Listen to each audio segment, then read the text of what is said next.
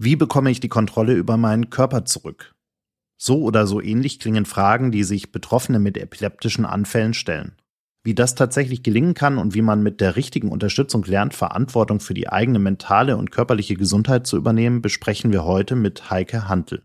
Heike Hantel hat nicht nur selbst die Kontrolle über ihren Körper zurückerlangt, sondern teilt ihre Erfahrungen heute als Epilepsie-Coach auch mit anderen Patientinnen und Patienten, sodass diese ihre eigenen Erfolge feiern können. Herzlich willkommen zu einer neuen Episode von Alles auf Anfall. Wir nehmen dich mit auf eine ermutigende Wissensreise rund um das Thema der Epilepsie und geben wertvolle Einblicke in Therapie- und Behandlungsansätze, wissenschaftliche Erkenntnisse und Patientenerfahrungen. Viel Spaß beim Zuhören. Liebe Frau Hantel, ich freue mich sehr, dass Sie sich heute die Zeit nehmen und wir ein wenig über Epilepsie sprechen können und äh, was das auch für die Patienten im Alltag bedeutet. Herzlich willkommen. Herzlich willkommen. Vielen Dank für die Einladung. Was versteht man denn eigentlich unter Kontrollverlust als Epilepsiepatient? Ja, Kontrollverlust ist so ein Wort wie Angst, Unsicherheit, Hilflosigkeit und plötzlich. Ich muss dazu sagen, 0,7 Prozent der Menschen sind ja an Epilepsie erkrankt. 70 Prozent von denen sind anfallsfrei, sodass die erstmal denkt, sie haben keine Angst und sie haben ja keinen Kontrollverlust in dem Moment.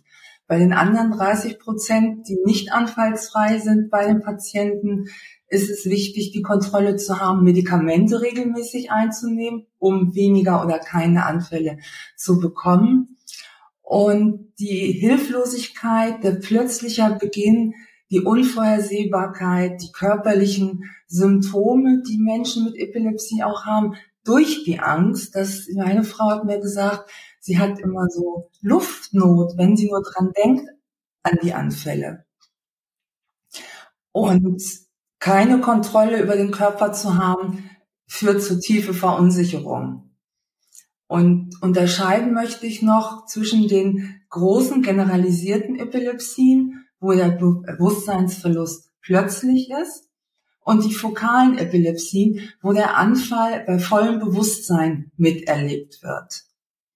Das ist, äh, glaube ich, nochmal zu unterscheiden, weil beim Bewusstsein, ich kenne das so von mir, wenn ich einen Anfall bekomme, dann merke ich Unruhe, Angst und dann kann ich es nicht mehr, nicht mehr kontrollieren und muss diesen Zustand des Kontrollverlustes von meinem Körper, meine Gliedmaßen ertragen. Also ich muss abwarten, es kann manchmal länger dauern, bis es beendet ist. Und das ist äh, einfach auch äh, ja, ein Stressfaktor. Also geht es im Endeffekt auch so ein bisschen äh, um die Angst, dass man äh, die Kontrolle auch über das eigene Leben so ein Stück weit äh, verliert. Wie kann man denn diese Kontrolle wieder zurückgewinnen? Die Kontrolle zurückgewinnen ist, glaube ich, ganz wichtig, dass man sich intensiv mit der Krankheit auseinandersetzt, dass man mit den Fachärzten spricht, mit den Sozialarbeitern, die da sind, die vor Ort sind, dass man guckt, man hat ja psychosoziale Konsequenzen, wenn eine Epilepsie vorliegt. Da geht es um Führerschein, man darf kein Auto mehr fahren, bestimmte Berufe dürfen nicht mehr ausgeführt werden. Und da braucht man intensive Beratung und die Auseinandersetzung mit der Krankheit um zu versuchen, so wenig wie möglich Einschränkungen zu haben. Also sich auch selbst nicht einzuschränken. Das ist oftmals auch Thema, dass die Menschen durch die Ängste sich einschränken. Und man muss einfach auf den Lebensrhythmus achten, Schlafrhythmus, Medikamenteneinnahme und äh, ja, das Wohnumfeld einfach auch gucken. Wenn ich alleine lebe, wenn ich große Anfälle kriege mit plötzlichem Bewusstseinsverlust, muss ich im Badezimmer Vorrichtungen anbringen, dass ich mir den Kopf nicht verletze. Brauche ich ein Notfallsystem für die Nacht? Dieses, diese Sicherheiten muss man sich geben. Und äh, ich glaube, dann kann man mit Epilepsie auch gut leben. Und abhängig ist es, wie häufig man Anfälle hat, wie ist die tageszeitliche Bindung, wenn die Anfälle nur nachts passieren, hat man kein hohes Verletzungsrisiko. So. Passieren die tagsüber in den Morgenstunden, muss man morgens vielleicht ein bisschen mehr achten, dass man nicht zu früh aufsteht. Und tagsüber, wenn man unterwegs ist, ist das Risiko halt immer da. Es schwingt immer mit, sich zu verletzen. Jetzt sind Sie ja auch selbst betroffen als Patientin. Können Sie uns vielleicht ein paar konkrete Beispiele aus Ihrer ganz eigenen Erfahrung geben? Beispiele für Unterstützung, für Angebote, für äh, Ansätze, die Ihnen am Ende wirklich geholfen haben? Mir hat es geholfen, dass ich mich auch ganz bewusst mit der Erkrankung auseinandergesetzt habe und gemerkt habe, wenn ich auch darüber spreche, auch in Gesprächen mit anderen, mit Mitbewohnern, dass ich da auch mehr Sicherheit bekomme, falls ich wenn ich einen Anfall bekomme, dass ich zum Beispiel gestürzt bin, eine Kopfverletzung neulich erst hatte. Und dann war ich froh, dass jemand da war. Ich hatte vorher keinen Mitbewohner und wenn ich den nicht gehabt hätte, hätte das auch anders ausgehen können. Da bin ich auch noch mal vorsichtiger geworden jetzt im im Laufe der Jahre. Und ich habe mich einfach auch mit mir selber beschäftigt, mich mit meiner, ich habe ja seit Kindheit Epilepsie und ich wurde ja immer, es war ja sehr, alles, das Umfeld sehr ängstlich, keiner wusste, was ich habe und äh, pass auf, Heike, mach dies nicht, mach das nicht. Und da wurden so Ängste geschürt und ich habe Verbote auferlegt bekommen so aus der Familie. Und da habe ich mich im Laufe der Jahre auch so rauskämpfen müssen, dass ich so denke, das, was meine Eltern gesagt haben, das ist gar nicht meins. Was ich jetzt eigentlich machen würde, so dass ich nach meinen eigenen Zielen geguckt habe, nach meinen Werten, was sind eigentlich meine Werte? In die Richtung einfach nochmal persönlich bei mir selbst in mich geschaut und da ähm, einfach mich besser kennengelernt habe und dadurch hat sich was bei mir auch im Außen verändert. Dass ich selbstbewusster bin, dass mir, dass ich mehr Leichtigkeit lebe. Ich erlaube mir viel mehr. Das habe ich vorher auch nicht gemacht. Ich sage immer, ich hatte bis vor ein paar Jahren immer noch meine Mutter irgendwie auf der Schulter sitzen, die immer noch äh, präsent war. Lass das, mach dies nicht. Und davon konnte ich mich jetzt äh, ein großes Stück weit von befreien. Also geht es am Ende auch ein Stück weit darum, dass man wirklich einen, ja, sagen wir mal, individuellen Ansatz für sich selbst findet, weil es ja, ich kann mir vorstellen, ganz, ganz viele verschiedene Angebote gibt. Es gibt ganz viele Ratschläge, es gibt ganz viele Menschen, die auf einmal Ideen haben, was einem vielleicht alles helfen könnte. Ähm, und das kann ja vielleicht auch ein Stück weit überfordernd erstmal sein. Und man, dass man dann auch wirklich erstmal schaut, was hilft mir denn ganz persönlich und wie, wie kann ich ganz individuell für mich meinen Weg mit dieser Situation finden, richtig? Genau, da ist wichtig, ähm, sich auszutauschen, auch mit anderen Menschen, die auch an Epilepsie erkrankt sind, zum Beispiel Selbsthilfegruppen, in die gehen, sich da austauschen, Informationen holen. Für andere ist Selbsthilfe gar nichts, wo, dann, wo die nur denken, da gehe ich nicht hin. Wenn die dann nur über ihre Erkrankung sprechen, dann geht es mir viel schlechter. Dann gibt es ja ganz viel durch Corona-Zeit jetzt auch Online-Gruppen. Da ist es dann, da muss man nicht mehr hinfahren, weil wenn jemand auf dem Dorf wohnt, der kommt nicht zu einer Selbsthilfegruppe und durch Online kann, können die Personen ja aus der Entfernung einfach auch viel besser zueinander finden. Ich denke, das ist auch ganz individuell und wie häufig die Anfälle sind. Wenn der Leidensdruck sehr hoch ist und ständig Anfälle passieren, und man im Alltag sich gar nicht mehr zurechtfindet, dann holt man sich Hilfe, sei es auch von Psychotherapeuten. Menschen gehen zu Psychotherapeuten, was auch ganz wichtig ist. Ne, gerade wenn so Angsterkrankungen einfach noch hinzugekommen sind oder auch Depressionen. Das triggert, ist ja auch ganz häufig bei einer Epilepsie. Ne, und ich habe mir ähm, na, es hört sich immer vielleicht ein bisschen blöd an, aber ich habe dann einfach Coachings auch gemacht. Ich bin in Mentorenprogramme gegangen, wo ich eben auch äh, mein Leben nochmal anders beleuchten konnte. Jetzt gibt's ja auch ganz viele Coaching-Ansätze, ganz speziell für Epilepsie-Patienten. Können Sie uns vielleicht da einen kurzen Überblick geben, was denn eigentlich Epilepsie-Coaching tatsächlich ist und ähm, warum so ein Coaching für Patienten dann auch wirklich Sinn macht? Also äh, man muss ja unterscheiden. Also Coaching ist ja ein ungeschützter Begriff. Das kommt ja aus dem, aus dem Amerikanischen. Und das ist sozusagen eine Begleitung, eine Unterstützung. Im Coaching da gibt es verschiedene Fragestellungen. Man checkt bestimmte Fragen ab oder äh, hat verschiedene Tools, wie man mit Menschen mit Epilepsie arbeitet. Mittlerweile, es gibt noch gar nicht so viel für Epilepsie. Es gibt einmal das von Gerd Hein und der Frau Michaelis, das Selbsthandeln bei Epilepsie. Aber jetzt speziell für Epilepsie gibt es ein Coaching, aber äh, viele verschiedene gibt es einfach nicht. Ne? Ich habe ein Coaching aufgebaut, aber es gibt anders meines Wissens äh, Coaching nicht speziell für Epilepsie, aber jeder kann natürlich zum zu einem Coach gehen und dann mit dem einfach äh, auch gezielt arbeiten. Ne? Im Coaching geht's ja wirklich immer gezielt um Fragen, sei es im Beruf, im persönlichen Bereich, Karriere, da sind ja alle Themen einfach gefragt.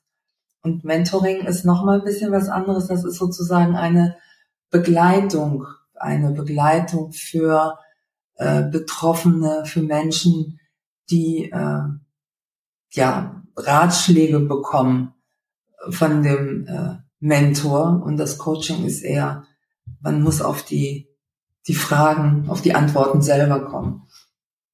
Durch so eine Fragetechnik, durch Coach. Das ist so ganz äh, verschieden und äh, ja unterschiedlich einfach die Ansätze. Es könnte ein Vorteil sein, wenn es ein spezifisches Epilepsie-Coaching gibt, weil äh, man kann das im Einzel oder auch in einer Gruppe machen, jetzt online zum Beispiel. Und in der Gruppe hat man einfach noch den Austausch miteinander, untereinander. Man profitiert noch von den, äh, von der Energie, die einfach in so einer Gruppe auch herrscht. Und man schließt sich so zu Buddies zusammen. Also hat noch mal eine ganz andere äh, Energie und ein anderes Miteinander. Aber das ist auch nicht jedermanns Sache. Jetzt haben Sie vorhin schon die Mentoren angesprochen, äh, die da auch helfen können. Welche Möglichkeiten gibt es denn da an ähm, Mentoren, die man vielleicht in Anspruch nehmen kann, an Expertencoachings, die man in Anspruch nehmen kann? Da gibt es ja ganz verschiedene. Es gibt ja einmal äh, systemisches Coaching, es gibt das NLP, es gibt berufliches Coaching. Da muss man sich denn jemand suchen, zu dem man auch gut passt. Ja, da gibt es, äh, ja, es ist eine Vielzahl und die Mentoren, äh, die teilen ja ihr Wissen und ihre Fähigkeiten und äh, zeigen mögliche Wege auf. Und das ist dann eine längerfristige Beziehung. Und äh, das sind dann meistens Leute, die äh, auch selbst betroffen sind, die selbst Patienten sind, oder würden Sie sagen, das sind meistens Menschen, die, die dann vielleicht einfach Experten im Bereich Epilepsie sind und äh, dadurch ihr, ihr Expertenwissen teilen?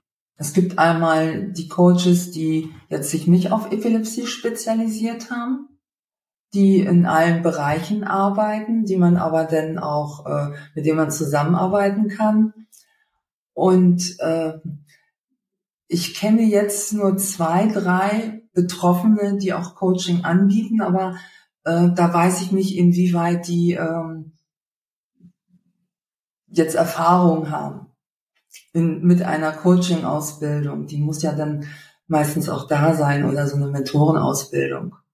Das muss ja vorhanden sein. Es ist ja zwar kein geschützter Beruf, aber es sollte ja gewisse Erfahrung auch vorliegen. Sie haben vorhin kurz über auch äh, Supportgruppen sozusagen gesprochen, also die Sie, wo Sie meinten, die, die Leute schließen sich dann, die Betroffenen schließen sich da auch mit, mit anderen zusammen.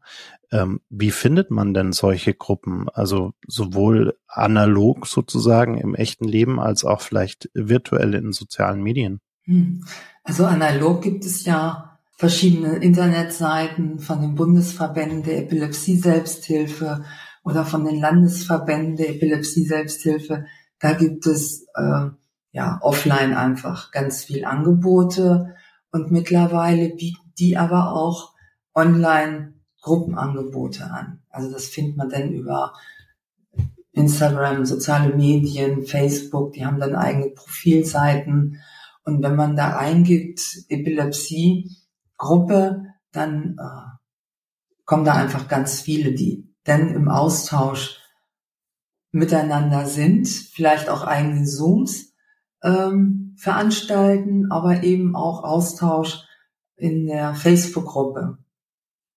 Das gibt es auch. Und da muss man, muss ich jetzt auch leider sagen, auch immer ein bisschen aufpassen, dass auch wirklich richtiges Wissen vermittelt wird, wenn Sie schon über Epilepsie sprechen, dass man nicht einfach sagt, ich habe ein Medikament, mir hilft das nicht, nimm das mal auch nicht. So funktioniert's ja nicht. Und da muss man so ein bisschen aufpassen, wie seriös denn auch äh, Gruppen sind. Es ist jetzt vielleicht, die das anhören, die dann vielleicht denken, oh, Frau Handel, was erzählt die denn da?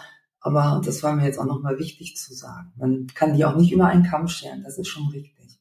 Jetzt bieten Sie ja selbst auch verschiedene äh, Dinge an, verschiedene Programme, verschiedene Projekte, die Sie äh, umsetzen im, in dem Bereich, im Bereich Epilepsie.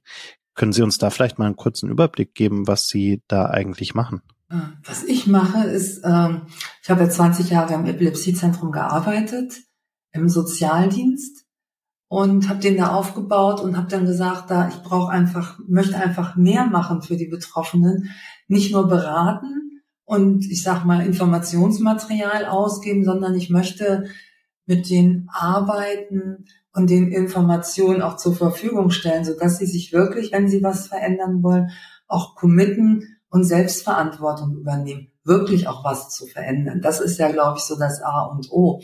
Und was ich dazu sagen muss, ist, Menschen mit Epilepsie, die diesen Kontrollverlust haben, haben eigentlich ganz positive Eigenschaften.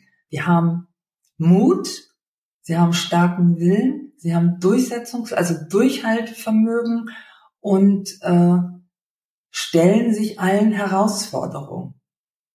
Und äh, wenn man mit den Menschen arbeitet, erreicht man auch viel. Und ich habe jetzt angefangen, einmal mache ich die Epilepsie-Online-Konferenzen, wo die Leute echt viel Fachwissen kriegen. Die findet einmal im Jahr statt. Aber mittlerweile habe ich angefangen, ist für mich auch ein Learning, so ein Epilepsie-Coaching begleitet, was online stattfindet. Und wir treffen uns wöchentlich. Das geht über drei Monate. Ich habe es jetzt verlängert auf vier Monate, weil es einfach auch so wertvoll ist. Und die Leute unterstützen sich gegenseitig und wir sprechen wöchentlich miteinander und ich habe so ein Konzept aufgebaut, wo es um Mindset und Selbstbild geht. Epilepsiewissen wird wirklich vermittelt. Ich lade auch Fachleute ein. Es geht um Kommunikation. Wie rede ich über Epilepsie? Wie rede ich über mich selber? Wir reden ja nicht immer sehr gut von uns. Wenn man sich das mal bewusst macht, sage ich immer, so schlecht würde ich nie über mich selber reden, wie äh, ich über andere. Und äh, da ist die äh, Gesundheitsförderung. Gesundheitsförderung ist wichtig, dass man nicht über Krankheit spricht, es geht mir schlecht, sondern dass man nach vorne guckt, wie will ich es haben, welche Lösungen sind mir gegeben und äh, wie kann ich meine Gesundheit fördern, wenn ich schon eine Krankheit habe. Also den Fokus wirklich auf Gesundheit legen. Wie kann ich auch was, äh, nochmal mein Potenzial einfach nochmal herausfinden, was mir durch die Epilepsie gar nicht gegeben war. Und manche sagen wirklich, ich habe die Epilepsie als Chance, hört sich jetzt nicht schön an. Dann denken viele jetzt, Frau Handel spinnt wieder, das ist doch keine Chance. Aber es gibt Menschen, die durch ihre Epilepsie einfach noch einen anderen Weg eingeschlagen sind, die gesagt haben, hätte ich die Epilepsie nicht, klingt blöd, aber dann äh, wäre ich da jetzt nicht drauf gekommen, für das, was ich jetzt gerne mache und vielleicht auch liebe. Da gibt es so mehrere Beispiele.